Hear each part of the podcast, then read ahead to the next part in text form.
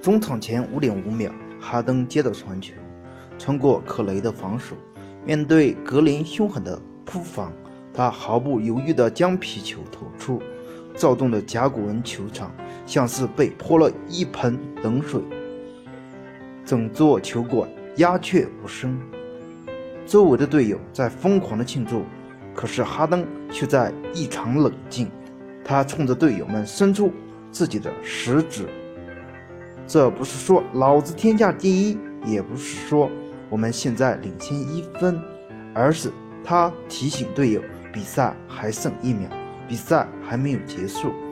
这是我见过哈登最领袖的一次。或许说，花哈登。身上散发出浓浓的领袖气质，非黑。纵使上赛季拿下 MVP，纵使他的能力已众人皆知，但是在球迷心中，哈登似乎还差了些什么。哈登创造了一次次神迹，自不必多说。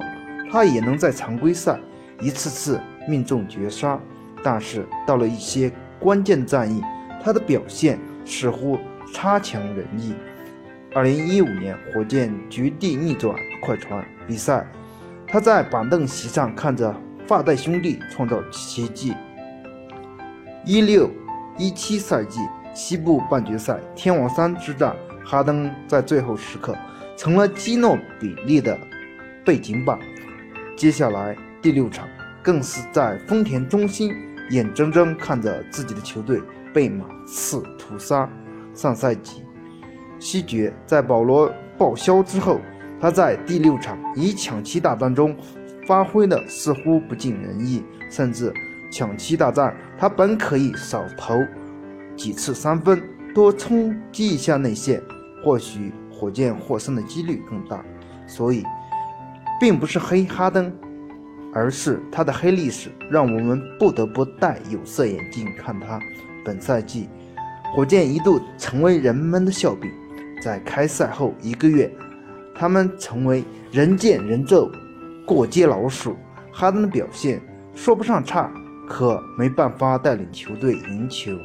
在十二月初，火箭似乎回到了正轨，哈登一次超神级别的发挥，让火箭慢慢追赶上前面的队伍。然而，十二月二十一日，在火箭面临热火的比赛中，保罗因为左腿筋受伤。舆论似乎已经将这个赛季的火箭定调为一个大笑话。哈登单核带队火箭能有多大的出息？我像其他评论员一样，也是预测火箭在这波艰苦的战争中可能会败下来，不在沉默中消亡，就在沉默中爆发。从十二月二十三日保罗缺战以来，面对马刺，火箭。全胜，他的六个对手分别是马刺、雷霆、凯尔特人、鹈鹕、灰熊、勇士，没有一支弱旅，甚至都是如今联盟炙手可热的豪强。而火箭取胜原因很简单，他们拥有超神的哈登。这六场比赛，哈登场均可以砍下四十二点一分、九点五个助攻、六点八个篮板。再将时间拉长一点，在过去的十二场比赛中，哈登场均可以拿下四十点一分、六点六个篮板、九个助攻，而火箭的战绩更是惊人的十一胜一负。这意味着什么？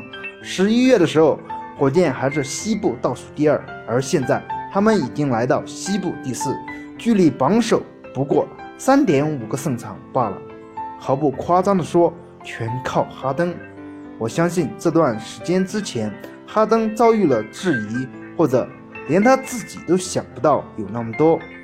轻则说他的打球观赏性低，只能受雇于裁判的照顾骗犯规罚球；重则说全明星票选他的还不如罗斯，在美国媒体眼中，他现役只排第七。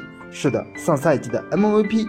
现役只能排在第七，哈登并没有反驳，他在那个视频推特下点赞，随后开启了一系列的疯狂表现，将视野拉回到比赛当中，除了那记超神的三分之外，哈登留下了远不止这些。本场比赛，他生涯第四十次三双，也是第十一次得到四十加的三双。他与自己的好兄弟拉塞尔·维斯布鲁克并列现役第一位。他连续九场得下三十五加，连续五场得分是十加，前者追平了自1976年 NBA 和 ABA 合并之后，由06年勒布朗·詹姆斯保持的 NBA 第三长纪录。在他生前是科比。乔丹，这是哈登连续第九场打出三十五加五助攻的表现，将由自己保持 NBA 历史纪录又向前推进了一步。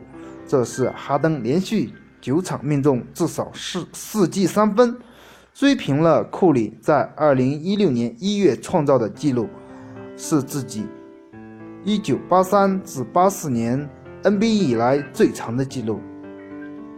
而连续八场命中五记三分，超越了库里，独享历史第一十记三分球，刷新了哈登自己生涯单场纪录。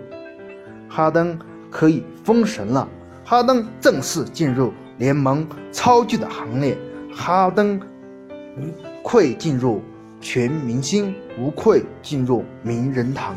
你觉得呢？欢迎大家踊跃的点赞评论，谢谢大家。